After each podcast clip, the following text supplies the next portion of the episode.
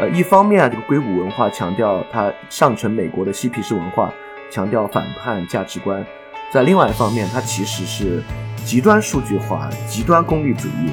极端讲求超大规模的这么一种文化。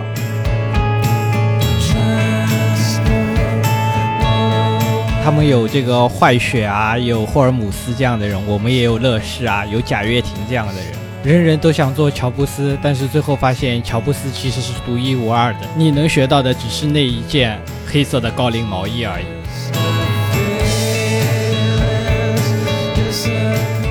那个地方特别讽刺，讽刺的是什么呢？它是一个城中村，里边都是住的那个就是来一个滴滴司机，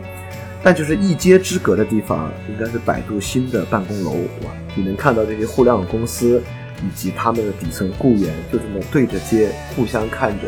然后过着这种不同的生活。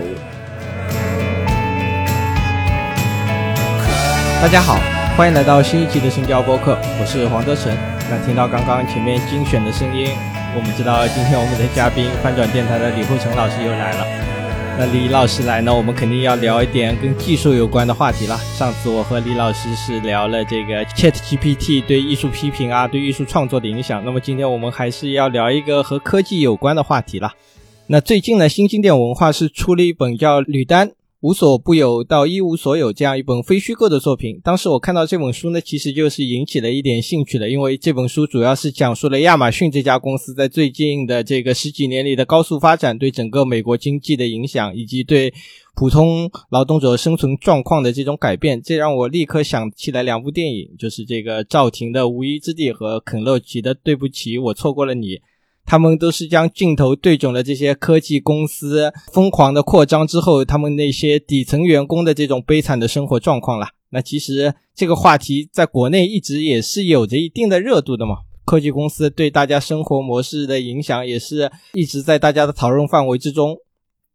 之前国内也有这种九九六到 ICU 这样的话题，包括之前很火的那个文章，外卖骑手被困在系统里。在这些科技公司大规模的发展之后，其实人类历史上都没有一个时期像今天一样，一个商业公司能有如此巨大的权力和影响力，能够影响到我们每一个人的日常的生活的方方面面。那今天我和李老师就来这里一起聊聊这些庞大的科技公司，聊聊他们的理念，又是聊聊他们是怎么改变我们的生活的。那李老师先跟大家打个招呼吧。大家好啊，我又来这边胡说八道了。不知道上次结束之后，大家有没有多用一下这个 Chat GPT 在你的工作里边啊？反正我是经常用了，可以看出来，这个又是一个科技公司对我们这个生存状况的改变嘛。对，但是对这个影视行业产生了颠覆性的影响啊，就是最近美国这个罢工啊。对对，就是美国这个罢工嘛，那就是编剧工会和这个演员工会是罢工嘛。那其实说到这个哈，我们先稍微的题外话聊一下。你看，就是说这些编剧工会和演员工会，他们其实是一个相对比较叫是传统的行业嘛，就是在这个互联网开始之前，就是有编剧和演员了。但是比如说像这种新兴行业，比如说做特效的啊这些，他们其实是没有工会的。但他们因为科技的改变，他们其实受到的影响是更大，但是他们也无力反抗的嘛。这其实就是一个小小的侧面，呃，就是今天这种科技公司对我们这个大众的影响嘛。对，确实，我觉得都说到这儿，我们就可以把这个话题展开。我就可以先提一句啊，我觉得我们这个聊的时间特别好，因为这两天其实刚刚发生一个事情，就跟我们聊这个高度相关，就是美国卡车司机工会跟 UPS 刚刚在这个历史性大罢工之前。签了一个协议，这个影响美国三十万卡车司机啊。本来跟 UPS 是要搞个大罢工的，但是呢，就是他们最后就是拟定了一个协议，这个协议达成了和解，所以双方就不罢工了。呃，这个协议其实跟我们今天讲的很多问题都有关。首先就是把全职呃把半全职工作转全职工作，当然提高工资肯定是里面最核心的一点了。呃，再加上我想到之前英国不是那个 Uber 司机。呃，状告 Uber，然后也是获得这个正常雇佣的地位嘛。就是说，一方面，当然这些互联网企业对整个劳动市场和劳工造造成特别巨大的冲击啊。就第二，就是我我就我觉得我们可以说到前面，就这个事儿不是一个那种神话式的呃正邪对战的这个事情啊。就是实际上还是有好多好多事情在其中发生的。就面对科技冲击或者超大公司冲击，其实还是有很多方式在逐逐渐渐做一些优化的。那其实我们说到这个互联网巨头嘛，对我们生活的影响，我们可以先来聊一下这个整个互联网巨头的一个发展的经历。我们知道，今天这个北美有五大互联网巨头：苹果、谷歌、Facebook、亚马逊和微软嘛。这五家的市值加起来，其实已经是达到了他们那个纳斯达克指数的五分之一了。可以用这个富可敌国来形容，是一点都不夸张了。在这种经济体量上来说，基本上是一家公司就可以等于是一个小小的国家了。在这个移动互联网和这个智能手机的年代，他们的影响力也是非常巨大的，已经大到了某种程度上是控制我们的生活了。当然，在中国，因为这个我们这个特殊的国情在此，外国的互联网公司其实是很难像其他地方一样正常的开展这个对华的业务的。但当然了，他们的影响力、他们的位置在国内也是同样被这种国内的科技公司取代了。之前我们有说这个 BAT 三大厂嘛，百度、阿里、腾讯，现在可能要加上这个字节跳动，对吧？还有京东。哦，对，还有京东。就是很有趣的一点是，当我们来回顾这些互联网大厂的发迹史的时候，我们可以看到，他们基本上都是在某一段的这个互联网发展的阶段中是吃到了一种红利，然后是积累了庞大的这个用户的规模，最后靠着这些用户规模来飞黄腾达的。所以说，如何积累这个原始用户，然后运用这些原始用户的庞大的数额进行扩大化再生产，就是一个互联网公司的核心问题。我自己呢有一个对这个整个互联网公司的这个发展的一个划分了。第一阶段就是 PC 进入个人消费领域，这是然后到第一次的这个互联网泡沫。第一次互联网泡沫大概是在二十一世纪初的时候，我那个我把它叫做这个 PC 的一点零时代。这个阶段吃到红利的就是微软，它是靠着这个 Windows 图形化操作系统的大规模普及，成为了第一个巨头了。当然，这里面也有很多说到，比如说苹果肯定不服啊，或者说是其他一些事情。但无论怎么样，就是在那个电脑不是联网不是电脑一个必备条件的时候。微软和 Windows 的崛起是让电脑更多的承担了一个工具的角色，不管是一个娱乐化的工具，还是一个消费的工具，都是建立在这个 Windows 操作系统之上的。那第二个阶段就是这个 Web 二点零的时代，就是随着这个互联网的普及，越来越多的电脑能够上网了，然后那个时候大多数的服务都是基于这个搜索引擎啊、社交啊，是基于一个网络的服务的。那个时候崛起的就是这个 Facebook 和谷歌，那国内就是这个。百度和腾讯这个阶段的一个特点就是说，网络和现实其实是区分开来的。互联网公司提供的这些科技公司提供的服务其实是局限于网上的，更多的是一种对现实生活的一种辅助的作用。那到了第三个阶段，就是从这个二零零七年苹果发布第一代 iPhone 开始，然后随着这个智能手机和三 G、四 G 网络的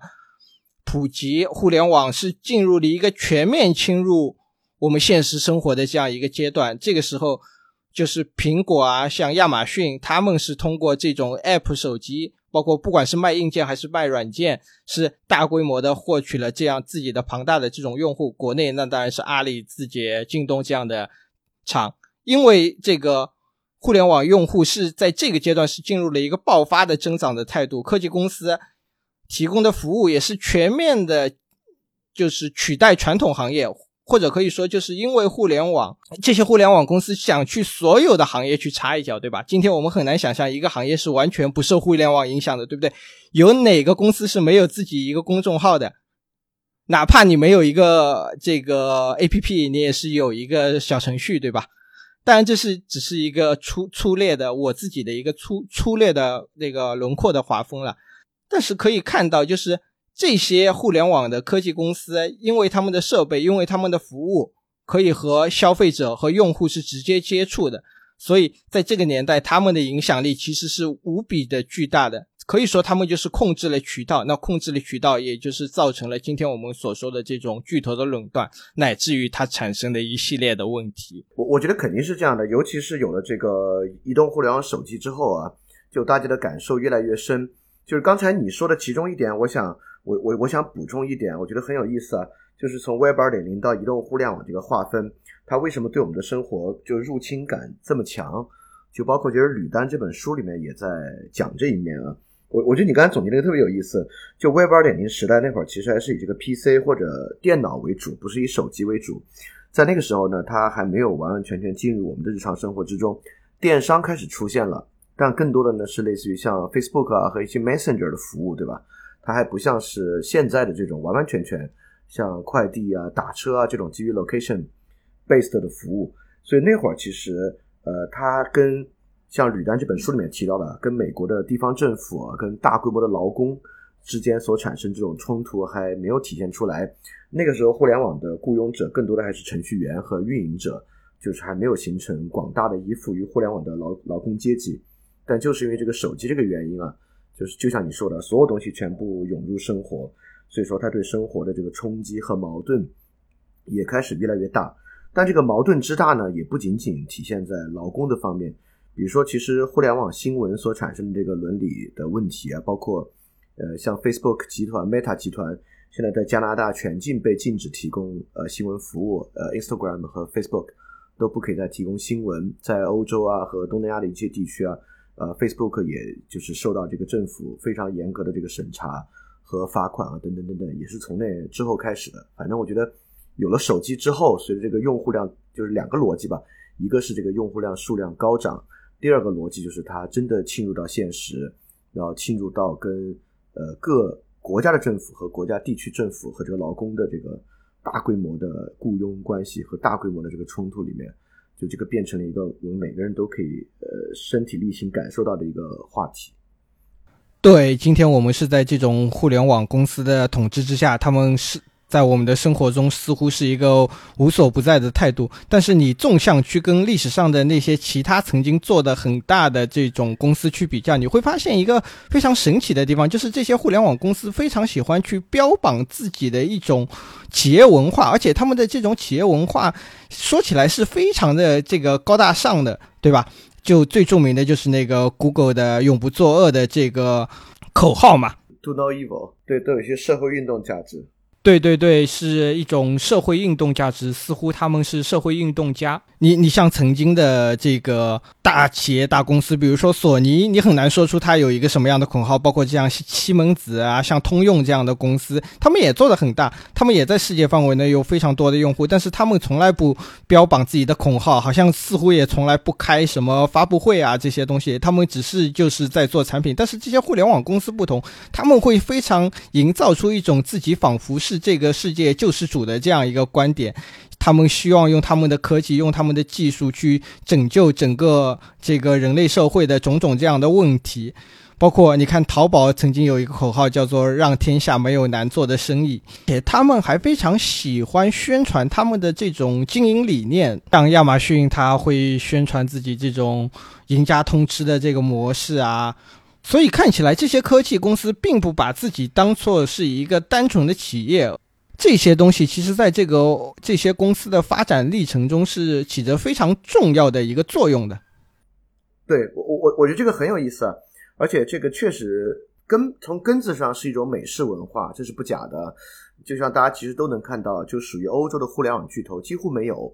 就欧洲各国当然都有一些不错的公司，但是平台性的互联网公司，欧洲真的不太有啊。这些东西基本上都从美国发的，然后后来中国因为。各种各样的原因，我们也有从本土成长起来一些大的巨头，呃，但是我觉得从文化上啊，尤其是呃后发的公司，像字节跳动啊等等啊，都有强烈的这种美式互联网文化的基因。我觉得美式互联网文化，呃，它天然因为美国西海岸硅谷嘛，它天然就有一种反叛者的基因，就是像 Zuckerberg 身上，呃，包括 Elon Musk 身上，这种东西体验的特别明显。然后还有一种方式就是，它是。我觉得跟传统企业不同啊，这些很有意思啊。它一方面好像每个企业都有自己的价值观，都有自己有一个特别先进的理念在其中，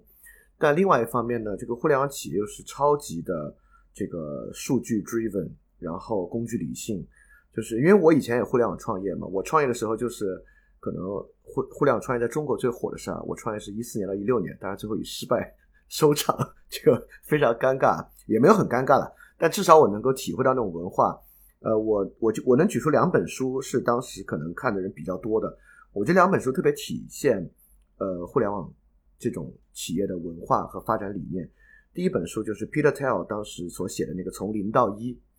然后《从零到一》这个书吧，呃，其实意思很简单，一个事儿成不成，呃，成功的概率是非常低的，所以为了这个创业成功，你需要快速切换赛道，你需要快速摸索出一个模式，然后让它高速增长起来。也就是说，实际上啊，从《从零到一》这本书上能看到，这背后是没有什么价值观的，甚至我们不去问你这个创始人，你最想做的是什么，没有这个问题，你就是找到一个可以超级快速扩张的模式。这里面唯一重要的就是超级快速扩张。就就这这个很典型嘛，就是亚马逊的那种它标榜的这个呃飞龙模式嘛。当年亚马逊它在这个发家的时候，它是利用这个自己的客户服服务和这个免费的这个 Prime 会员，就简单点说，就是我们今天那个 京东的那个会员嘛，它是有一个这呃免费送货的服务来赚取大量的这种在线流量。然后利用这个高流量来迫使其他的厂家来进入它的平台，这样一来，就是它可以飞快的扩张自己的平台，然后优化自己的这个网站的结构，同时也宣称这是可以降低你的这个商家的成本嘛，从而推动更多的商家，其实就是一个滚滚雪球的模式。呃，而且这种模式其实并不是亚马逊自己独创的。它是在前互联网时代的时候就有的嘛，比如就像这种沃尔玛啊，或者说是大润发这种巨型的连锁企业，当时在他们在发家的时候也是通过这种模式，只是因为有了这个互联网之后，有了这个线上平台之后，其实用户数量是急剧的增加的。因为我们知道这种传统的企业，它还是受制于这种地理环境啊，或者说是自己这个商场的一个覆盖范围的限制。你开一家沃尔玛，最多就覆盖十公里。甚至十五公里顶头了附近的人，但是你开一个网站，对吧？开一个淘宝，你基本上是覆盖到所有的互联网用户的。他们就是用这种低价吸引商家入驻的模式，来达到一个最初的这种资本扩张的滚雪球的方式。对，这种赢家通吃和这种大规模是很重要的一点啊，就是包括我刚才提到那个，我觉得有一个很有意思的就是字节跳动，就字节跳动这个创始人张一鸣，大家可能知道啊，但大家可能不知道他之前做什么。就是所有这些公司的创业者，其实都被称为所谓的连续创业者。连续创业者的意思就是说，你就不断的尝试把规模做得超级巨大，直到成功为止。其实是这个时代什么火，他就做什么。他最开始是做垂直品类搜索引擎的，做过旅游类的垂直搜索引擎，做过房地产的随时搜索引擎。大家也知道啊，在抖音之前，其实他是做今日头条。当时，如果大家记得的话，实际上在二零一二年和二零就是二零一二年前后，有大量的手机新闻类的 APP，今日头条是从里面成功的这个脱颖而出的，而且脱颖而出的原因就是因为所谓的头条体，对吧？很多时候我们还讽刺这种文章的写作方法，就是完全不在乎事实，用这种呃塑造爆款啊、耸人听闻的方式写啊。我们管那种标题叫头条体，大概就是这么火起来的。所以说，呃，一种程度上来讲啊，他们其实没有什么说得上什么愿景啊、价值观，没有，就是不断的尝试不同的题材，在这个行业内，这种题材被称作赛道。所以说，连续创业者就是不断切换赛道，直到你做出一个规模超大的公司，基本上就是这些企业本身的一个发展方式。呃，第二本书，刚才我说第一本是从零到一，第二本书更赤裸了，在在创业圈非常火，叫 Growth Hacking。就是增长黑客，或者叫增长极客，就增长黑客吧。增长黑客这本书就是纯工具理性的书籍，可以说是这个互联网创业一个很核心的技术。当然，我不认为任何人读这个书就真的可以成功啊，这两回事儿。但这个书能看到大家的冲动。Growth Hacking 讲的就是如何利用一些无所不用其极的方式实现快速增长和规模化。所以可以说，呃，一方面啊，这个硅谷文化强调它上上层美国的嬉皮士文化。强调反叛价值观，在另外一方面，它其实是极端数据化、极端功利主义、极端讲求超大规模的这么一种文化。对这个可以说是这个互联网的一个核心啊。我觉得，呃，理解现在这些超大互联网平台公司的现象，呃，很大程度上可以从这种角度出发，也能看出，你看这个根本就不算是欧洲人会做的事情，对吧？这是一个特别美国人的文化形式。而且就是说，这些互联网公司他们经历还有一个就是这种非常强的技术决定论嘛，就是说所有的东西都是可以用技术方法来解决的，对吧？就就像 Uber 他们当时说，那打车难的这个问题怎么办？他们就说，那我们就做一个 APP，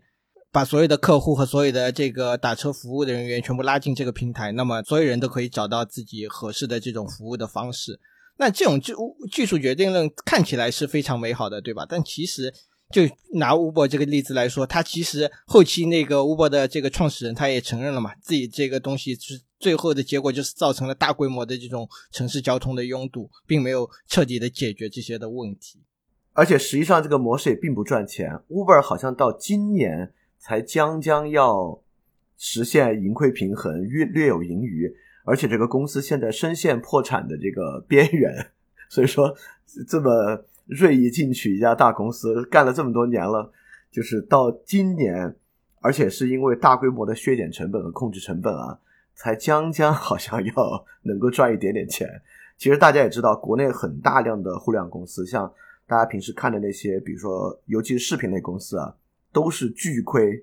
呃，很多外卖公司啊，其实。整个财务状况啊也是相当糟糕，所以说这种超大规模扩张模式，呃，Amazon 现在应该还没有完全实现盈利吧？对啊，Amazon 它的那个买东西是没有盈利，但是它有其他的东西嘛，云服务啊这些，它其实做的是挺好的。对，它的它的云服务相当是盈利，这也是互联网呃这个行业的另外一点了，就是抓住用户入口的和实际盈利的是不同的业务啊等等等等的。所以说也也就是说这些规模化的东西到底是不是赚钱的，实际上都要打一个很大的问号啊。就是这个领域，呃，最后失败的这个梦想太多了。像美国那个就是 WeWork 嘛，就是一个最典型的一个闹得非常非常厉害，但最后发现完全是扯淡的一个很好的例子。其实就是说，我们我们就可以看到说，虽然这个互联网公司它其实底层的逻辑还是这种程序员的这种思维嘛。对对，就是一个模式不断复制，然后用一个技术逻辑把东西全部串到一起。所以你看，这些科技公司对外宣称自己是某种救世主，是某种社会活动家，而不是单纯的一个商业公司。而他们的经营上又是一种纯粹的这种技术驱动、技术先行的这样一个执行的理念。这两点结合起来，就造成了今天的这种硅谷特有的。这种创业文化，然后随着这些科技公司的飞黄腾达，这种创业文化又是传播到了全世界，其实是深受大家的这个喜爱的嘛。我我今天就说的嘛，今天任何一个手机公司开个发布会，前面都要讲一通的这个企业理念，然后再来发自己的新品，这几乎是一种行业内的惯用的模式了。其实这种模式可能是从乔布斯那里开始的。我知道最早乔布斯那个时候就喜欢说什么电脑是人类心灵的自行车啊，然后他们给那个苹果的拍广告，当年拍那个 Macintosh 的那个一九八三年非常著名的广告，他也是把这个苹果电脑当做是一个自由的象征去隐喻那个一九八四嘛。这些都是硅谷文化、硅谷造神运动中不可分割的一部分。当然，这些都是。对于消费者来说的，然后对于这些企业创业家的内部，我还有一点想说的，就是硅谷的这些企业有一种这个说谎的文化。怎么说？呃，就是之前这个很很著名的那个例子，就是这个伊丽莎白霍尔姆斯，她之前有一个那个那个 bad blood，对 bad blood 的那那个事情，这个其实就是他们要求，就是说在你。还没有成功之前，你要假装自己能做到啊！Fake it till you make it。这个其实也是一个，就是他们拉投资的这种一种方式嘛，对吧？如果你要需要 A 轮、B 轮的这种融资，你当然是要给这种你的天使投资资人去讲故事嘛。那这个讲故事的能力，其实也是就是这种互联网初创者基本上是可以说是必备的能力了。对，这这个我当然有切切身体会了。虽然我没有撒那么大的谎啊，就是拉投资确实是一个很重要的事。当当时这个伊丽莎白霍尔姆斯，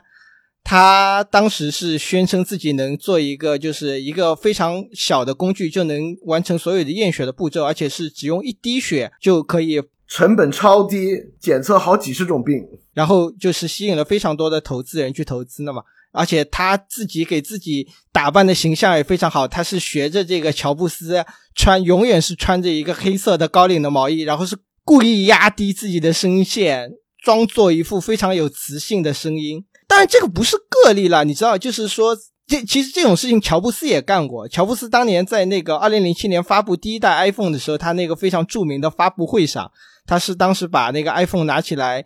去做一个展示嘛。即使他展当年展示的那个原型机是只能按照它固定的步骤去演示的，一旦你随便，比如说你返回了一个桌面，那个程序就彻底的崩溃了。而且他们当时是没有任何的解决的办法的，他们甚至不知道在六个月发售的时候他们能能不能解决这个问题。但是他当时就是做了这样的一个决定，但乔布斯最后是成功了。那其实更多的人都像赫尔姆斯一样是一个失败者。对，失败的更多。当然，我在这里并不想去单纯的批评画饼，或者说是去批评拉投资这件事情了，因为在一个正常的商业运转的体系之中，画饼拉投资，这其实是一个非常普遍的事情，这也是一个这种创业者的一个基本的素质，对吧？但是在今天的这个硅谷的文化中，画饼讲 PPT。已经是一个远比你去开发产品、去开发服务来着更重要的一些事情，而且。因为你画饼画的足够的大，PPT 讲的足够的好，愿景展开的足够的充实，你拿到投资之后，发现你不能兑现自己的承诺，于是你才会去撒更大的谎言来去弥补自己的投资。还是我们回到这个坏血这个例子，当年就是伊丽莎白，她是拿到投资之后，发现她自己是。做不出来那个东西，但是因为要应付投资人，他就去弄虚作假。比如说，他去买了那个西门子的那个验血的机器，然后再偷偷的在后台去换了这个样本，假装自己的产品是做的比西门子更好，但是后台全是以西门子的那些东西去做的。当这些被戳穿之后，他就是被当上了贴上了一个这个骗子的标签嘛。也是让这个硅谷的投资界是当时是非常的心灰意冷的，这种企业文化、企业形象的倒台，其实在硅谷整个范围里面还是非常的严重的。对，这种真的太多了！我觉得，呃，就是我觉得在刚才那个技术决定论的背后，呃，其实我觉得硅谷确实有另外一个东西，我觉得就是你说这个，就他们有这种技术英雄主义，就这些公司其实是有大量的英雄主义的。色彩在背后的，比如 Elon Musk 也在塑造一种这种科技英雄主义的这种色彩，对吧？当然，我对他的印象一直不好，我觉得他就是老是空口承诺。他前年就说年底特斯拉要做的 L 五自动驾驶啊，到现在都没有。他那个 Neuralink 对吧，也开始说什么脑机接口各种各样功能，现在创始团队就剩下一个人，等等等等的，就是放科技卫星，包括我跟我之前讲的 WeWork 的创始人对吧，也是那种。非常有性格，非常有激情，什么都要做，要完全颠覆全球的这个呃不动产租赁市场的这个一个人。也也就是说，所有这些公司都有大规模的愿景。呃，这个愿景其实不是愿景，而是塑造，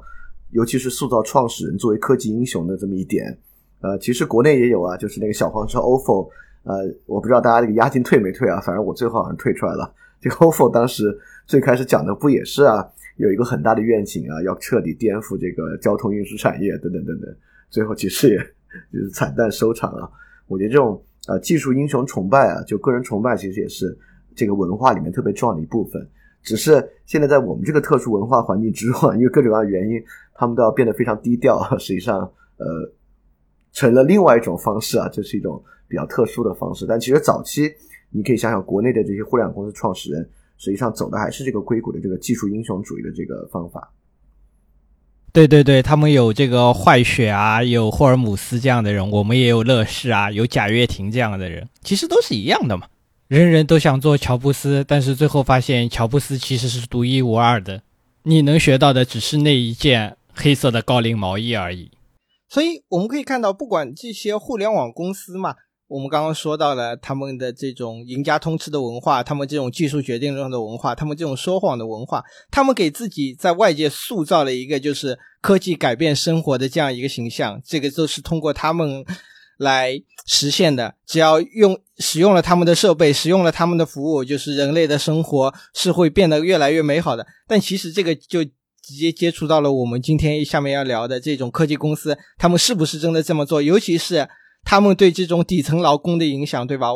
他们对传统经济模式的破坏，这些互联网公司在发达之后，他们到底是对我们的经济产生了一个什么样的影响呢？呃，互联网有一个概念，这概念倒还挺有意思的，就是从增量市场到存量市场的变化。因为互联网这些企业早期很多都要靠烧钱来维持运转，烧钱的目的就是为了实现那个赢家通吃，他为了扩大自己的规模，达到某种用户的垄断地位。但是这个增量一方面是过去几年一直在这个智能手机不断的更新换代，然后网速的带宽不断加快的这个过程之中，所以说智能手机用户越来越多，然后带宽越来越大，大家从三 G 到四 G，所以这个增量市场是值得这些企业烧很多钱去占据这个市场的。但我觉得从就 COVID 前后，我觉得我们其实进入一个周期啊，就是第一，大家明显能感到手机更新换代的速度和对于新手机的要求。开始减慢了，虽然算力可能还在上涨，呃，带宽也从四 G 到五 G，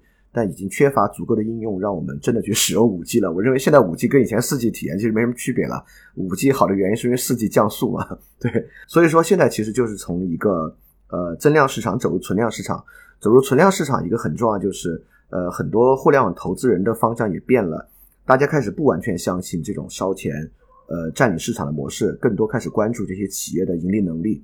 所以大家应该能够发现或感觉到啊，就互联网服务在最开始是非常便宜的，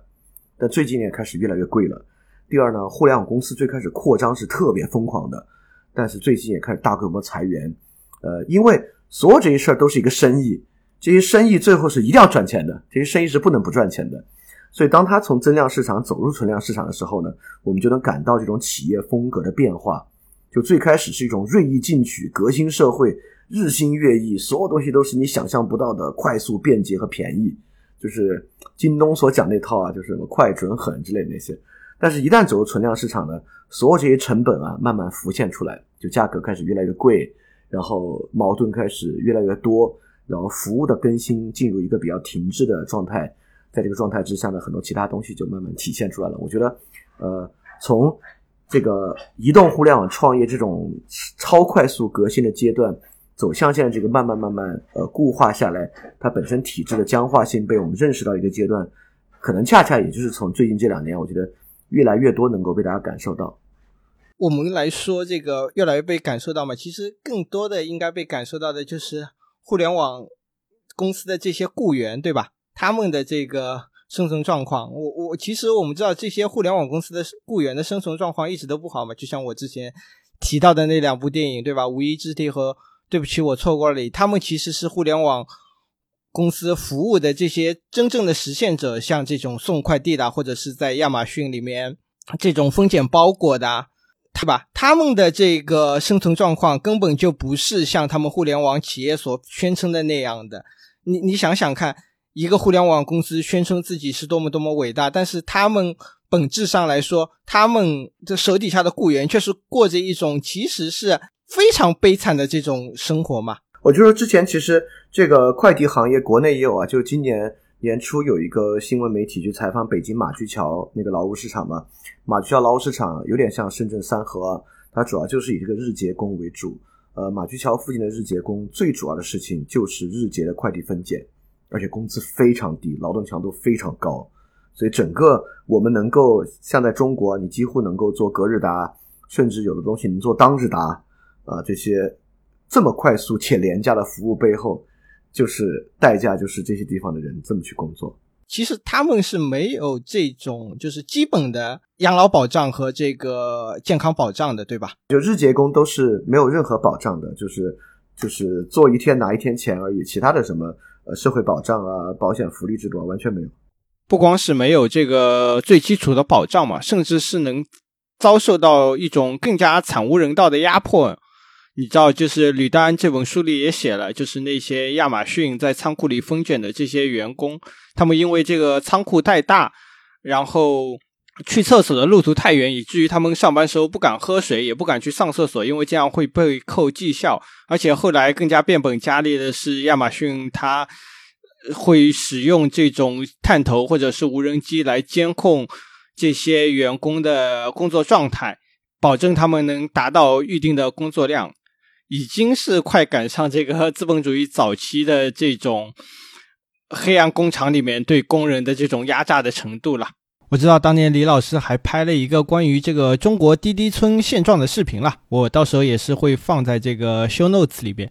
这个滴滴村，我给大家解释一下，就是因为当年这个滴滴这样的打车服务刚出来的时候，它是给这种司机是有高额的补贴的嘛。那很多这个有车的这种滴滴司机，为了赚取大城市的那些高额的补贴，就开着车来到大城市，然后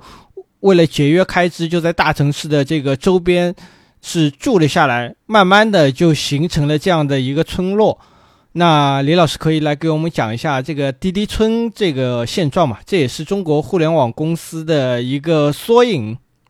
呃，这个我不知道现在是不是这样了，而且现在多半不是了。我这个拍的时候应该是一七一八年的样子。呃，因为现在我觉得现在又是另外一个情况了。但那会儿的情况呢，我觉得也挺值得一说的。呃，因为当时是北京嘛，北京实际上真正开网约车的司机很多是北京周边的，因为北京除了城市中心之外啊，北京周边的。几个郊区，像什么苹果啊、昌平啊，甚至跟北京邻近的河北的一些地区，呃，其实有大量的这个劳务。所以说，当时呃进京车牌的管控还没有那么严，所以在北京路面上跑的这个车很多都是从外地，比如说可能呃一百五十公里范围内来的一些外牌的车。那这些人在北京你是没有地方住的，你也不可能说我每天开车开回河北，早上再开过来是不可能的。所以他们来赚这份钱，呃，未来赚这个钱，其实他们就必须在北京找地方住。这个地方呢，一般来讲啊，都是城中村，因为城中村足够便宜。当时我拍这个地方呢，在西北望，西北望就是在北京的这个西北边对，叫西北望，还真的就在西北边那个地方特别讽刺，讽刺的是什么呢？它是一个城中村，里边都是那种平房，而且内部其实蛮混乱、蛮拥挤的，然后。周围都是那个外牌车，然后里边住的那个就是来的滴滴司机，但就是一街之隔的地方，应该是百度新的办公楼，哇，超豪华的那种，那种大的互联网风格的办公楼。所以说，当时一街之隔，就是你能看到这些互联网公司以及他们的底层雇员，就这么对着街互相看着，然后过着这种不同的生活。我觉得，呃，真的是很有意思的一个事儿。呃，那个事儿，如果我们今天想起来，我觉得里边有个很有意思的点啊。就是互联网经济和其他经济可能可能不太一样的一点，呃，就是有大量的劳工被互联网支配，然后产生这种流动性，从河北周边流动过来。呃，传统企业其实也有啊，比如说富士康，当富士康招工的时候呢，几十万人啊，就大量的人会需要从各种周边的地方流动到这个，比如说在郑州的富士康工厂来。但这两个事儿其实有很大的区别。啊，这两个事儿最大的区别，就是就跟你刚才讲的，就那个无依之地里面那个状态很像，就是富士康这个模式啊，还是从十九世纪以来这个传统工业模式，它里面当然我也不那个也不好啊，但那个呢是一种非常严密管理的一个方法，它整个园区内部啊就像是一个军事化的体系一样啊，也有很多非常糟糕的这种高压的管理模式，超长的时间，甚至去洗手间都要被。严格的管控等等等等的，但是被互联网动员起来啊，这个流动起来的工人，我觉得有另外一个呃很不同的一点。当然，他们里面有跟这个富士康比较像的一点啊，就是这个像这个流水线分拣工和这个快递工。但另外一部分像这个外卖和滴滴司机等等的这种流动性的岗位，就是互联网企业组织他们的方式就跟传统的完全不一样了。比如说，传统在工厂里面啊，工人在这个直接这个纪律管理体系里面，还是以可视化的方式被管理的，所以说就是传统一套工厂管理流程。但是到互联网之后，就是我们所说的那个所谓的困在系统里，对吧？因为它不处于这种可视化的工厂的军事体系或者半军事体系管理之中，你就需要用一套游戏化的算法方式去严格的。呃，比工厂更严密的控制他的生活和他的收入，就是我我不知道，我我我猜啊，你这个节目的听众里面应该有有这个经验的，比如说做过司机的，或者做过外卖送餐员的，哇，那个背后的那套拿钱的方法和绩效考核的方法相当复杂，就是基本的钱，呃，做多少单有什么保证金，然后每一单在什么时候接什么样的单有什么样的奖金，哇，这。超级复杂，就整个系统，呃，用这套方式来管理你啊，也是另外一种很强烈的压迫和剥夺感吧。所以我觉得从这个西北望这边，我觉得它有两个两点很重要，就是第一点，它是可能工业革命之后的又一次，呃，对于这个人口流动性的一次要求，就是很多人需要从不同的地方流动到一个城市里面从事跟互联网行业相关的这些工作。第二点就是这个工作的方式其实和传统工厂的方式是完全不同的。呃，我我再补充最后一点，就是它即使跟工厂相同的那一部分也是不同的。就比如说这个日结工啊，这个日结工，呃，我觉得有个很有意思的事儿，就是大家可以想，就为什么快递分拣行业需要日结工？就你干嘛不直接就是找他们雇雇佣他每个月来做呢？我觉得挺重要一个原因就是这些快递公司其实他们的周期性很强，比如说六幺八、双十一，你就需要大量的分拣，但是是有淡旺季的，然后到这个淡季的时候呢，其实分拣工不需要那么多。对这些公司来讲啊，就严格招招聘那么多人，其实是不划算的。所以说，就是一个很有意思的话题嘛，也是个很残酷的话题啊。就这个零工经济，慢慢慢慢从这里面就孕育出这个零工经济，这也是传统工厂不一样的。因为传统工厂它的订货订单的周期相对来讲是挺长的，比如说苹果跟富士康的合作，那这个订单招聘的用工周期啊，基本上怎么着也是半年的时间，对吧？苹果是有自己的生产计划的。但互联网因为它本身的技术原因啊，它的呃从优势来讲，它的敏捷性要强很多，所以说它完全可以用 AI 或者用企业内部的人员去做一个极其短期的用工计划和极其短期的一个采购计划，所以它就会影响到末端的人，对他们来讲，他们所处的工作环境是随时变化的，是朝不保夕的。就我知道，就是我去拍那会儿，实际上也是呃各家打车公司的。补贴政策在快速变化的周期，司机几乎每一周的收入都是不一样的，就每一周都会有新的政策，这个新的政策会根本的改变游戏的规则，改变他们拿钱的方式，等等等等，这都是非常完全不同的新状态。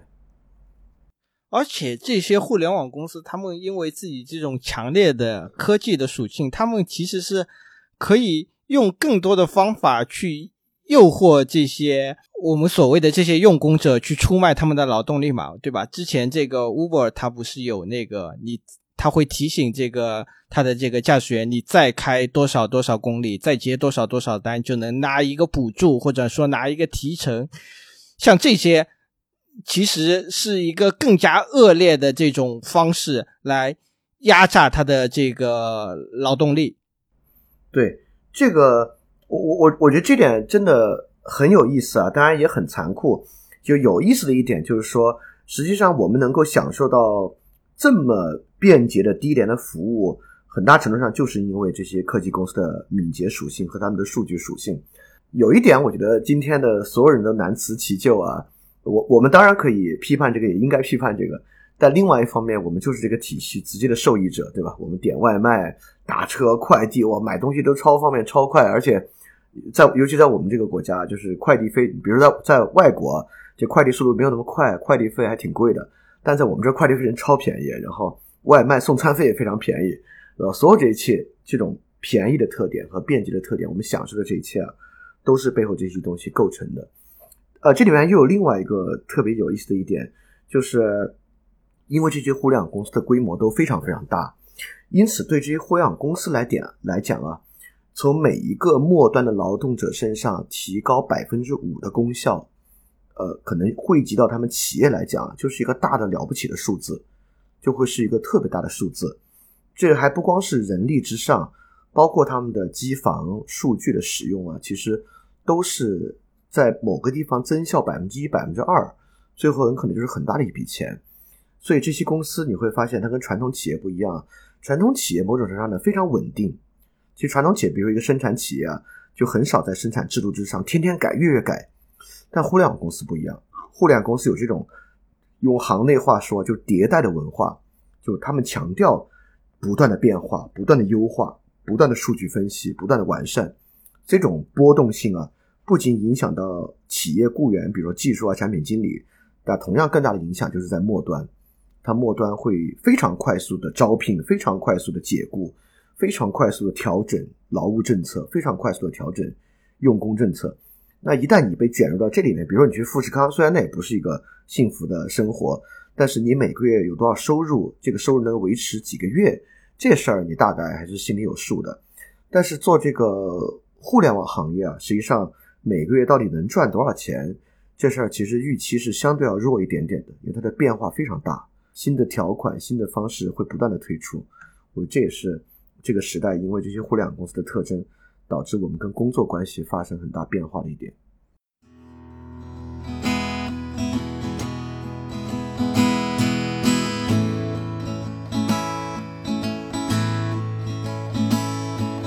It's been many years since I started out for that goal. Finding bits and pieces, all worth their reach, I've carried on. When somewhere in the line, I followed eyes and went alone. Ended up here with vehicle wheel grip and a stone.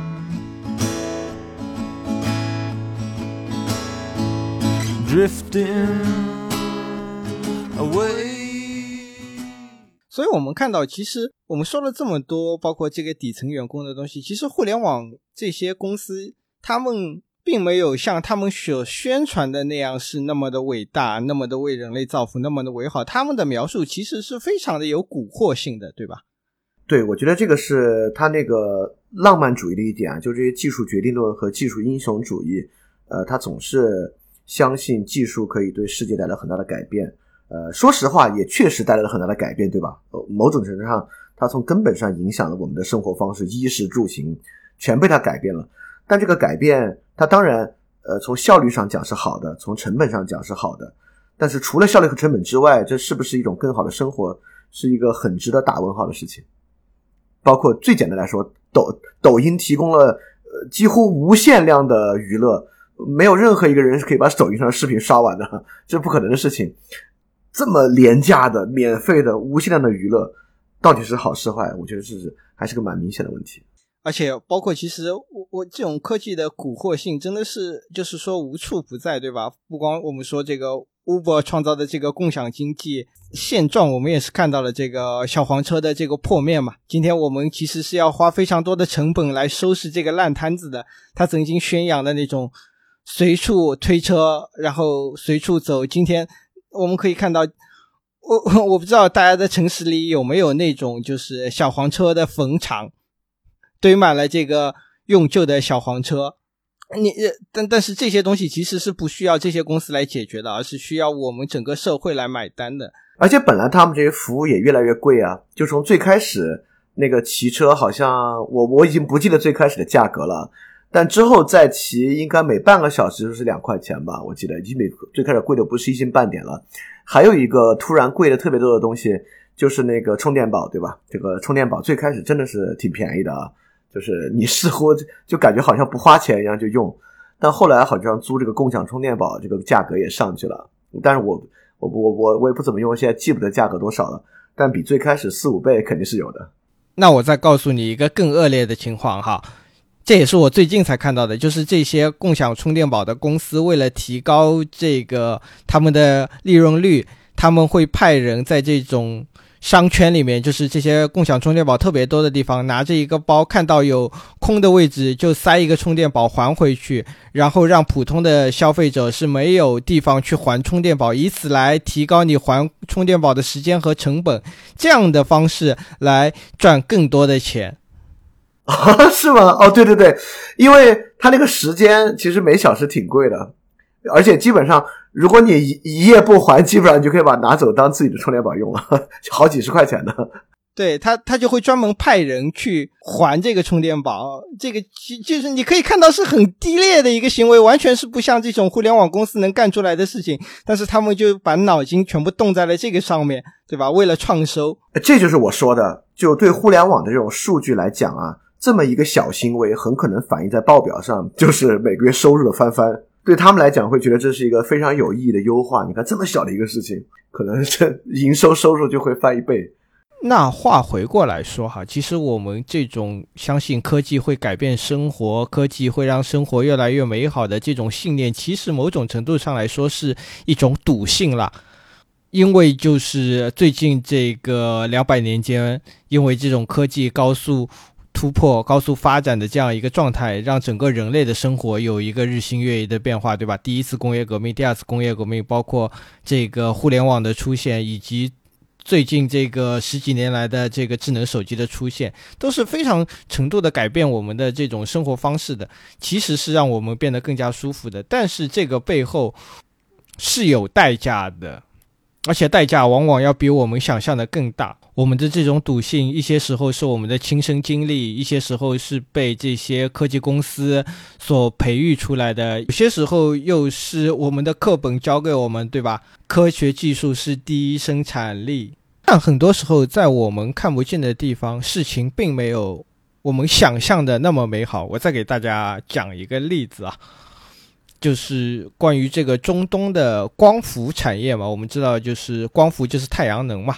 是之前我们国家大力投资的一个产业了，在中东，因为他们是这个石油出口是占了很大的比重的，他们也希望就是改变自己的能源结构。对对对，要从石油能源转绿色能源。又因为中东那个地方就是，呃，太阳能是非常充足的嘛，地广人稀，太阳能非常丰富，嗯。所以他们就去大量的使用这个光伏产业、太阳能发电板，而且他们会去宣传这个自己使用了这样的技术。他们会宣传自己的整个城市都是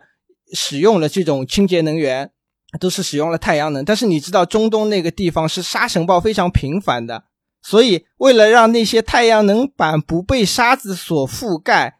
他们需要靠劳工去清理那个沙子，但是你知道中东的那个劳工的生存条件是出了名的恶劣的。对，卡塔尔世界杯嘛，全部都是热死的人。呃，半个世界杯多少外籍劳工是死在了那个就是建筑工地上嘛？就是这一样的事情嘛。很多人是死在了就是清理这个光伏能源的这个太阳能板沙粒的这个过程中。你对他对外宣称的形象可能是他是一个整个清洁能源，但是这个背后就是这些。血汗劳工的性命，那这些东西其实就是科技的另一面，是那些幸福生活的另一面。OK，你说好，那么我不玩这个游戏总可以吧？我不去互联网公司，我不想被他们那套算法压制，我不想九九六。你以为你就能逃脱这些互联网公司的控制吗？其实也是不可能的，因为他们已经无所不在了。因为这个次日达，因为这个免费送货上门。这种理念已经深入了我们每个人的人性了，导致导致每个行业都在加速，每个工作量都在增加。因为手机要半年一更新，三个月一更新，以保持这个互联网公司的竞争行业，你底层的那些供货商也必须不停的推出新品，不停的开足马力来去生产、去制造。以前社区里卖菜的，在菜场上摆个小摊的，现在也需要跟这些社区团购去竞争。甚至包括我们这些做媒体的，对吧？今天上映了一个电影，恨不得连夜做播客，第二天就剪出来发出来。我就说深交一个礼拜不更新，你们还有多少人会继续订阅？以前那个电影杂志都是半月刊啦、月刊啦，现在恨不得一天更两篇，就是为了抢流量，就为了在那个微信公众号订阅的页面能够更早的看到我们自己的文章，而不被其他的媒体抢夺了一个版面。我我觉得说的特别对，就是这个体系的运转，我觉得它的逻辑跟过去是不一样的，就是因为机器本身是不歇的，对吧？这个尤其服务器是不歇的，而且大量的互联网服务是二十四小时的，根本就是啊，所以说它就需要人也这个二十四小时服务。比比如国内我们能感受到最强烈的就是这个，你感觉淘宝啊这些店小二都不睡觉的，还是他们都排了班？有时候你特别晚，因为很多人工作压力大嘛，你会在睡前购物来减压。我猜很多人都有这样经历啊。然后你在睡前，你问这个小孩一个问题，你本来其实想的是他明儿早上班回答，对吧？但你没想到啊，十二点半他就给你回答了。你说他根本没有睡，然后而且根本就是秒回啊，绝对比很多人男朋友、男朋友、女朋友回回信息速度快得多。就你在十二点半给他发一条，瞬间就回过来了。所以你就能想象到，为了攫取这样的。单子，为了实现这样的服务，尤其是在互相竞争加大的环境之中啊，这个工作量得有多大？呃，尤其是就就像这本书里面所讲的 Amazon 和其他情况，这个隔日达、次日达，呃，实现这个承诺特别重要的一点，实际就是深夜的分拣，就是深夜从就如果大家关注自己的那个快递数据，你也能发现啊，其实就是晚上从发货地的分拣中心到接收地分拣中心这一步的分拣，都是如果你关注那个列表，都是在晚上两三点完成的。清晨它就需要送到市内的一个分拣中心站，所以晚上在那个地方是有大量人在彻夜工作才能够实现这样的一个承诺的。包括大家晚上也能见到啊，就因为我们要在十二点吃夜宵，所以就有甚至我们要在两点吃夜宵，所以外卖服务几乎也是二十四小时的，打车服务也是二十四小时的。就是有了移动互联网之后，我们的生活可以说。我们跟消费的关系吧变得极其紧密，我们可以二十四小时消费。这个很多人去国外其实是不适应的，对吧？很多地方国外一一过九点，有钱花不了，就没有什么地方可以消费了。但在一个互联网密集的地方，消费是二十四小时的，这代表着背后有人二十四小时在工作，为这个来来进行服务。就这种速度和频率，呃，在移动互联网之前的时代是不能想象的。而且，即使我们所有人都这么努力，这个利润的大头其实还是被这些互联网公司所赚走了嘛？大家应该都知道一个很有名的广告了，叫做“没有中间商赚差价”，这是一个某互联网企业的这个营销的广告了。看起来他好像说的还是挺对的，因为这些互联网公司这个服务的加入。删除了非常多的这些中间商，能让商品的持有者或者说是生产者直接和消费者进行对接，消费者是得到了大量的利润，东西是更便宜了。但其实这个里面是有一个非常大的弊端在这里的。要解释清楚这个问题，我们可能需要先回到这个传统的经济模式之中，比如说你去你们家楼下买一瓶酱油。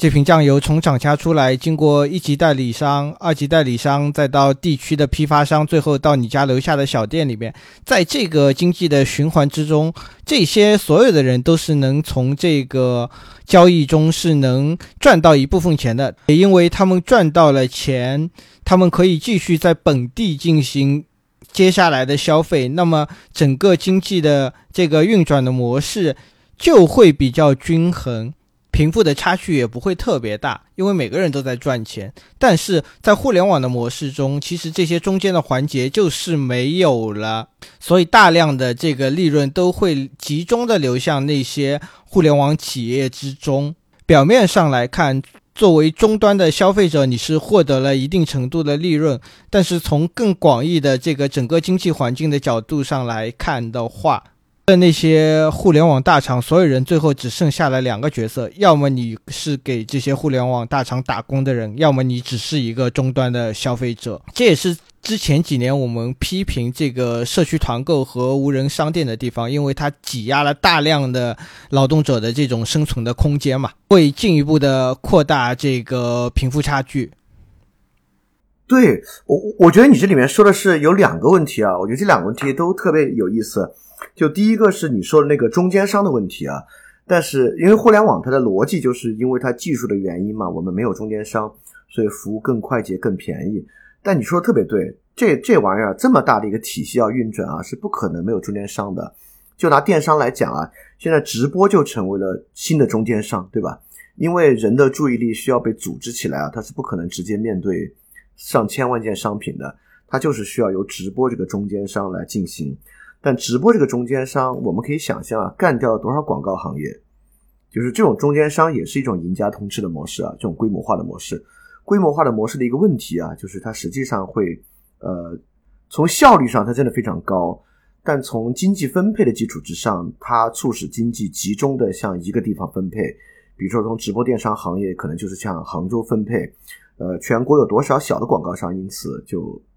就没有生意了？这是。一个很难很难想象的事情，而且很多大家可能认为没有中间商的地方，也有大量中间商。比如说，我知道就是这个外卖骑手行业，呃，大家感觉都是自己有这个电动车的人去当外卖骑手，后来发现不是，不管是滴滴还是外卖骑手啊，中间都有大量的车辆租赁公司，呃，电池租赁公司。实际上，骑手只出一个人，骑手指出一个人呢，那个车、电动车等等等等的，都是中间租赁公司来完成的，他才才能够非常快速的提供这些用具啊、衣服呀、箱子啊等等等等的。但这个本身 本身又形成一个新的矛盾和剥削。就是很多骑手会因为这个车辆本身的原因啊，有大量的押金、押金的退还、车辆的损坏、电池的丢失，呃，中间很多问题啊，导致新的麻烦的存在。所以说，没有中间商这事儿是不可能的啊！只要这个事儿需要规模化的运转，每一个环节就会有中间商一个做事商，让它的效率能够最大化。但这个效率最大的集中本身呢，会带来很多的问题。当然，它它也不是一个完全值得批判的事情啊，比如这个。呃，租车啊和这个快递中间商也会让这个服务变得更顺滑一点。我觉得是你刚才说的第一点啊，这个中间商肯定是存在的。但你刚才确实说的这个第二点更有意思啊，就是因为这些企业都是超大企业，呃，甚至美国那几个都是国际超大企业，它确实很大程度上它本身就像个国家一样，这些公司本身就有点像个国家。尤其是《吕丹》这本书里，它有好几章其实都在讲啊。这些公司跟美国地方政府产生的冲突，对吧？现现在是跟这个美国政府产生冲突了，因为这这两天我看到了一个《纽约客》的报道，就是那个俄乌战争嘛，那个美国政府要求伊隆马斯克是给这个用他的星链提供这个互联网嘛，对吧？然后伊隆马斯克就在里面各种讲条件。你你要想，你能想象吗？在曾经一个公司敢在这个战争中起到这么庞大的一个作用，而且伊隆马斯克好像根本就不屌这些美国的公司，说你们不给钱，我就，对吧？给你停止这个互联网的这个星链的服务。对，我觉得这些企业有另外一点是，我觉得是你刚才讲的那个特别重要的一点，我可以把它就归纳成它一个逻辑是什么样？就是过去啊，任何一种经济形态都有高度的在地性。就是在地的劳动者，在地的利润，在地的税收，只要你要在地运营，就会用到这些。呃，比如说富士康就是个例子啊。虽然这种大型工厂并不是一个健康的、最健康的生活状态，但至少它的在地性是很强的。为什么全国各个城市要抢这个东西？就是因为它大量的在地就业，呃，在地就业带来的在地的消费和在地的税收。但互联网就是它技术属性非常强，就因为它技术属性非常强。导致每一个互联网大公司，它本身的视野啊，其实是超出很多地方政府的，呃，或者地方的利益的。所以，当它进入到一个地方来讲的话，呃，任何一个地方的社区政府其实很难有足够的 bargaining power，包括足够的知识和技能，与这些互联网企业来进行谈判和竞争。这些互联网企业，就像我们刚才讲的，他们完全可以用技术手技术的手段来优化。在这个地方优化百分之一，那个地方优化百分之一，在它的呃收益表上就会有巨大的点。但对于一个本地的这个一个地方政府来讲啊，比如说对一个末端的劳动者来讲啊，优化这百分之一，可能就是你接下来下周收入就有很大的影响。那对于一个地方也是一样，它优化这百分之一，可能就是一个小镇的衰亡，就是一个小镇或者一个小镇用电量翻三倍，或者一个小镇。劳动者全部失业，或者一个小镇，比如说他们的公司的 CFO 团队啊，带领这个财务团队在税收上起了一个新的框架，可能就是一个小镇明年这个税收减半，从这个企业带来的，尤其是这些大公司去到一个地方，真的是贡献很多税收，这一优化就税收减半，就是实际所有这些东西导致全社会的波动都开始因为这些企业的原因变得剧烈。这种剧烈的波动，过去是可能经济周期的变化才会带来这个波动，但现在可能就会因为一个企业本身的自我优化，尤其是频繁的自我优化，就会带来这种波动性。包括这个书里讲了嘛，就是那个亚马逊，他选这个第二总部嘛。结果是美国各个城市都是做了这种非常精美的计划，然后游说这个亚马逊把总部定在这里。但是你看到亚马逊这里反而是变成了一个甲方的，跟这个政府去谈各种条件，曾经是完全不敢想象的。因为今天的亚马逊的这个体量实在是太大了，而且这一旦它落户之后，它落户一个城市，它对这个城市的整个的影响其实是非常重大的。在中国也是一样嘛，就是。你的这个杭州是阿里是在那边嘛？蚂蚁金服直接影响了杭州楼市的变动嘛？对对对，那些互联网公司在它的周边就是有大量的这种群租房，那那些互联网公司的员工。白天在互联网公司里面上班是非常的光鲜的，但是晚上他们就必须因为靠得近啊，或者说是房租的一些原因，或者是因为经常要在互联网公司加班，他们需要一个更好的这个休息的时间，他们就被迫要住在这个互联网公司周围的这些房子里。然后那些房子都是一个一百五十平米的、一百二十平米的这个房间，然后隔成三四个小单间，几个人共用一个卫生间。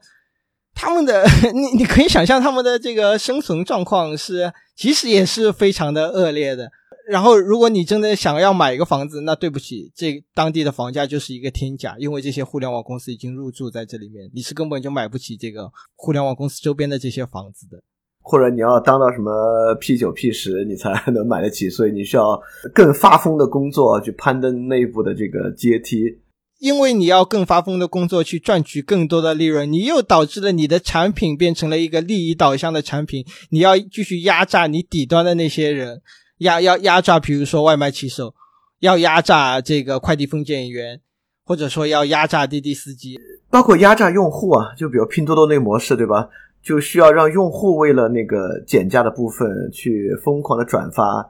这个信息，让别人帮他砍一刀啊，等等等等之类的。所以这一个都是一连串都是有因果关系的嘛。其实所有人在里面，除了互联网公司，可能是那些创业者，对吧？或者说可能是那些中层、高层的人，在底层再往下传递下来的所有人，其实都在被互联网公司所压榨着。对，这个这个就是我们刚才讲到那个东西啊，因为它本身是高度数据逻辑的，而且它的呃整个业务体系是很复杂的。我觉得有一个最直观的例子啊。就是，就说双十一吧，就双十一不是最简单来讲就是打折嘛，对吧？打折不就完了吗？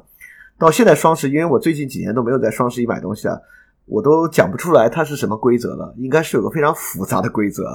有很长的周期，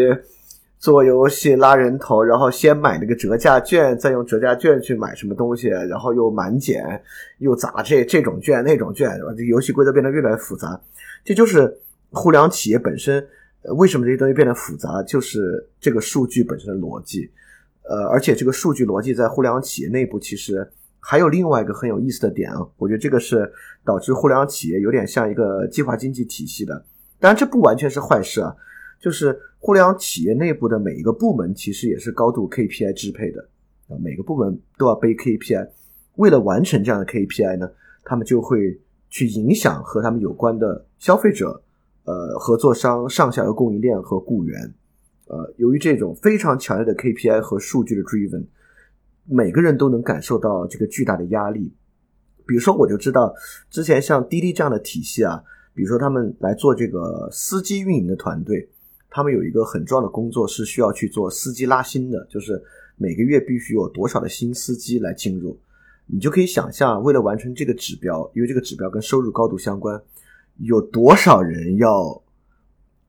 就是被一个复杂的游戏规则编织到这个体系里边来啊？这是一个很难想象的大的、非常巨大的工作量在这其中，而且也也也会有像这个平时企业内推一样的规则，比如说一个司机，你要是能带一个新司机来，就会怎么样？但这中间也会出现复杂的套利，比如说我佯装让我的朋友来，我我就是说拿这个奖金，但我朋友可能开两天就闪了。那互联网公司为了避免这个情况，又需要他开多少天啊？这种复杂的博弈在其中，就是一旦有一个 KPI 博弈，这 KPI 博弈就会变成一场攻防战，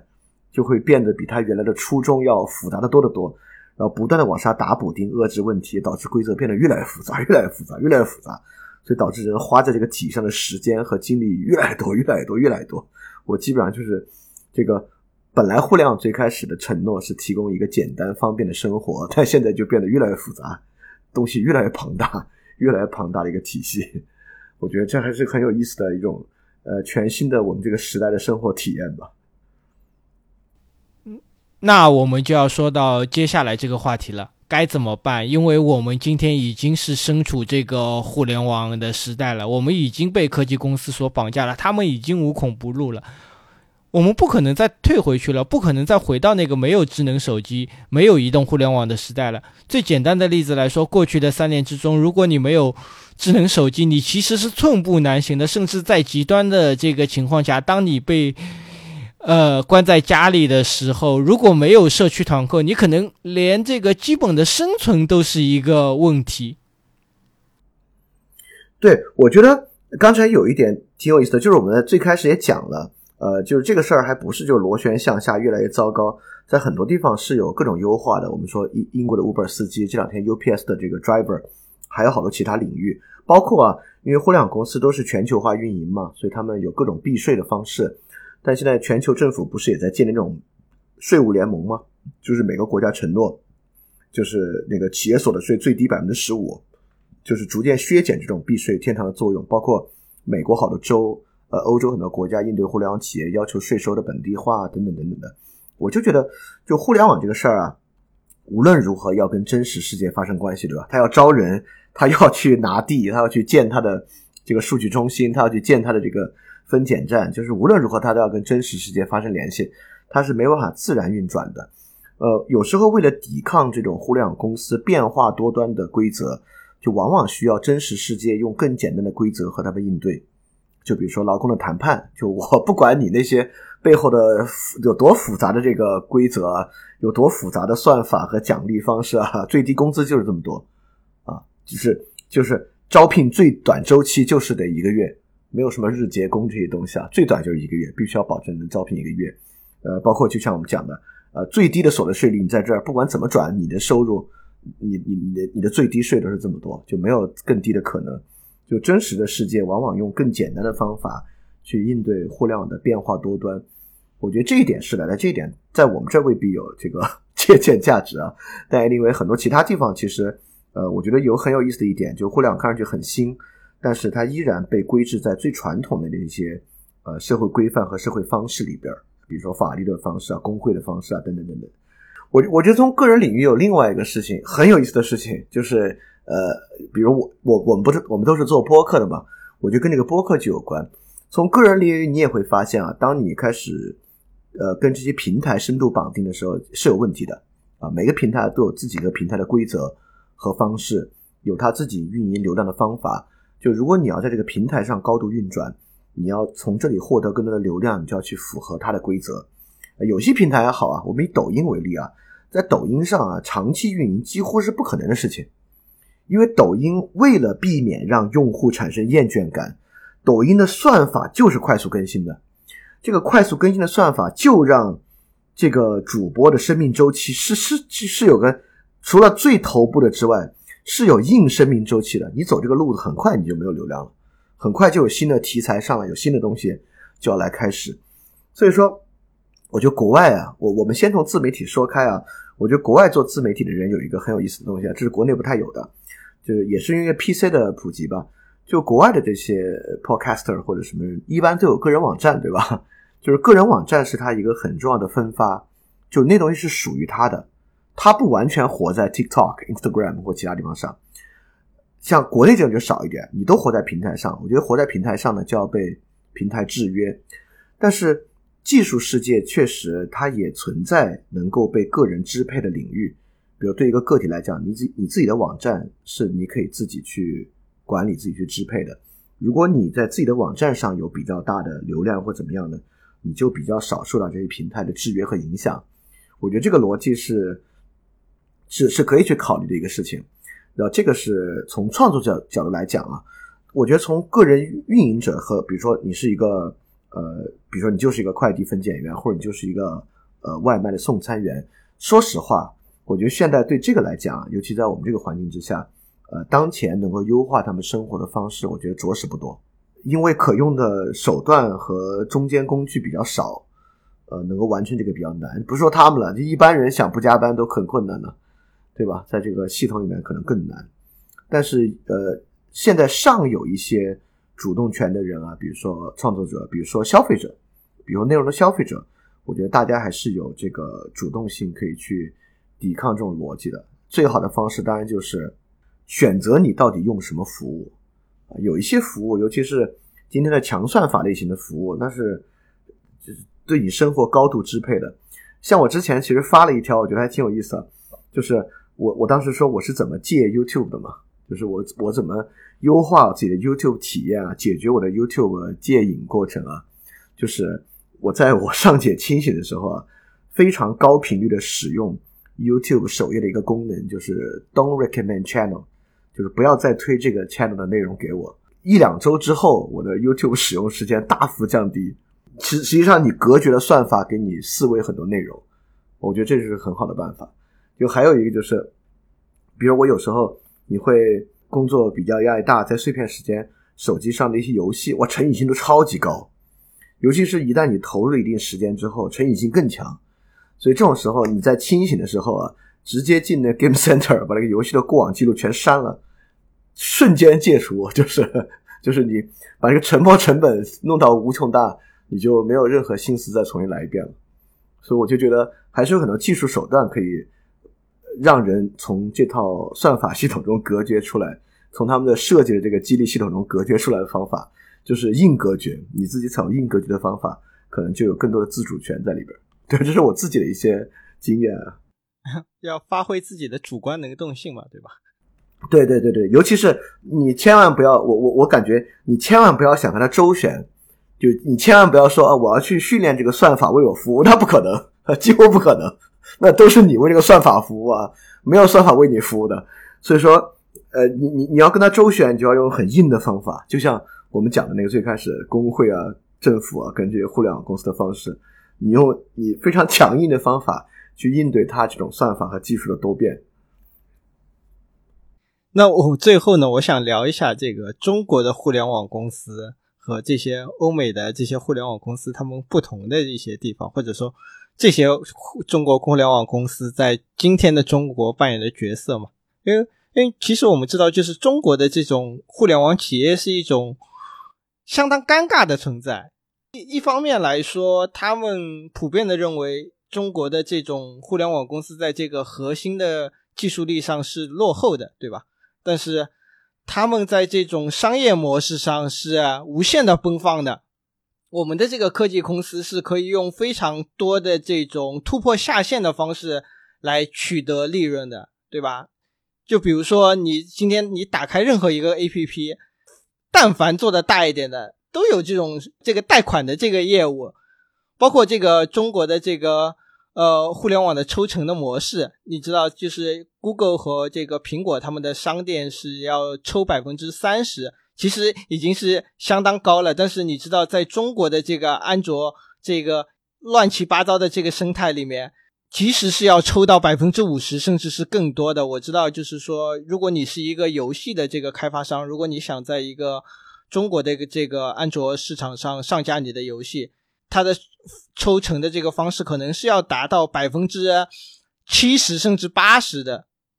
我在吐槽一个和播客有关的这个抽成的方式哈，因为我们最近也在计划推出一些付费类的节目，然后我们去研究了一下各个播客平台的抽成的方式，因为然后你会发现。经过这个苹果的 App Store 的一个抽成，再经过播客平台的一个抽成，我们最后能够拿到手的，竟然连百分之五十都不到。也就是说，我们辛辛苦苦做了一个节目，我们甚至拿不到实际定价一半的这个费用。其实，这个 在内容创作者来说，还是一个相当心寒的这个一个情况。包括我们刚刚说的这个，呃，就是。用工的这个保障，国外尚且也有工会可以来一个给你来个罢工啊什么的，但是在中国，因为普遍的缺乏这个劳动力保障的这种体系，中国的互联网公司的这种劳动者其实是要比美国来的更惨的，甚至某种程度上来说是不如这个富士康的工人的，对吧？而且我还能举一个例子呢，就是这些可能更隐蔽的这种互联网公司优化，是我应该上个月看了一个新闻吧，我都惊了，是爱奇艺。就是如果你的智慧电视上装了爱奇艺的 App，它会不告诉你啊，它就在后台用你的家的网做一个节点来加速周围的人，也就是说，它会自己私自在你的电视里缓存爱奇艺的视频，然后比如说你同一个城市或者比较近的人，如果他们要看这个视频，他就把你家当服务器用。所以说，有很多人就发现他们家这个路由器啊，发现根本家里什么都没用，夜间持续保持大概五兆左右的上传速度。就是虽然这事好像你也没有直接拿你的钱，对吧？但这这就是很很奇很神奇的操作，就是你是付费看爱奇艺，但爱奇艺还在用你家的网来当它的服务器用，就是这。就是，但这个我就就是我们刚才说的，就完全能想象，就是中国能发生这样的事情，其他真的会少一点。就中国这个互联网企业，只要能够优化那百分之一、百分之二，能够减少钱，他都会去做的。我觉得这个，我觉得这个尤其会在比如说经济下行周期，或者这些互联网企业更关注报表的周期，会越来越来越多被感受到。由于本身的这个呃，比如用工的方面啊，或者个人个人作为消费者权益方面的。呃，缺位吧，或者说不成熟吧，我觉得类似这样的东西可能还会越来越多。所以说，我所以这个我我我这个问题很重要啊，就是呃，如果我们认为这个超大互联网平台经济，呃，它它的成本慢慢会被我们感受到，它的不好的一面会被体验到，那如果你说在我们这个环境中，那就这个经济本身的情况和其他东西交织在一起啊，可能会导致类似这样的事儿发生的越来越多，互联网公司会。不断的想办法去优化他自己的报表，去优化它的效率，所采取的方式是我们现在很难去预想他们会用什么方式来做的。那我就想问问看了，为就是说，为什么这种情况只会在中国的这些互联网巨头的身上出现呢？这个背后到底是一个什么样的原因？啊，这个这这这要在外国这么做，直接一个联合诉讼，这爱奇艺不就垮了吗？但是在中国，实际上整个法律体系啊，司法体系用这种方式保护消费者权益的文化和方式是比较弱的，所以导致中国的很多企业在霸凌消费者方面是是是是可以做的很厉害的。因为在国外形成了这种，就是这其实也是很多律师和司法团体他们获利的能力嘛，就好多律所就是打这种官司，就打这种让企业大出血的官司，他们大赚一笔，对吧？但在中国其实并没有这样的文化，所以导致，比如说中国消费者霸王条款其实挺多的，最后也没有很多企业真的能被罚多少钱。说实话，中大家也知道，就就中国企业的罚款其实是高度低估的，好多时候当然有时候是高度高估的，像去年卖两斤土豆罚好几万，但有时候企业一个霸王条款最后罚他们两万块钱，这种情况也非常多。这背后还有一个原因，比如在我国打这些官司你也打不赢。打不赢的原因，就是因为我国的司法权和行政权是不分家的。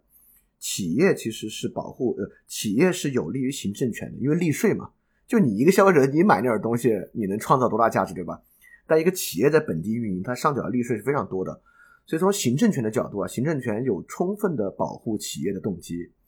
但如果司法权也是从属于行政权啊，那司法权没什么动机来保护消费者，甚至没什么动机来保护。普通员工就你一个月拿了两三千块钱，你能创造多大价值？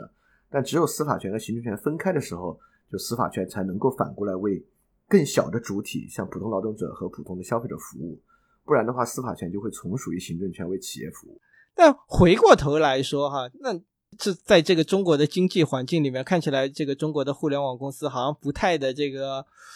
体面对吧？曾经有个说法叫这个互联中国互联网公司耻辱柱。但是你跟中国的这个其他的整个的经济大环境来比起来，我我觉得其实甚至还好。对，那比如跟跟鸿茅药酒比，那好的太多了，这根本不是一个数量级的东西，